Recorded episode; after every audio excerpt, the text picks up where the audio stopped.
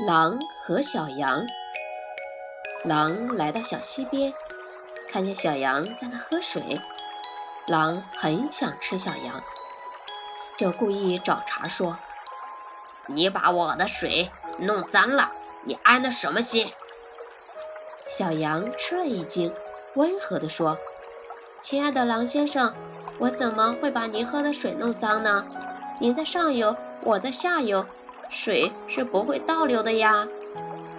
狼气冲冲地说：“就算这样吧，你总是个坏家伙。我听说去年你经常在背地里骂我，是不是？”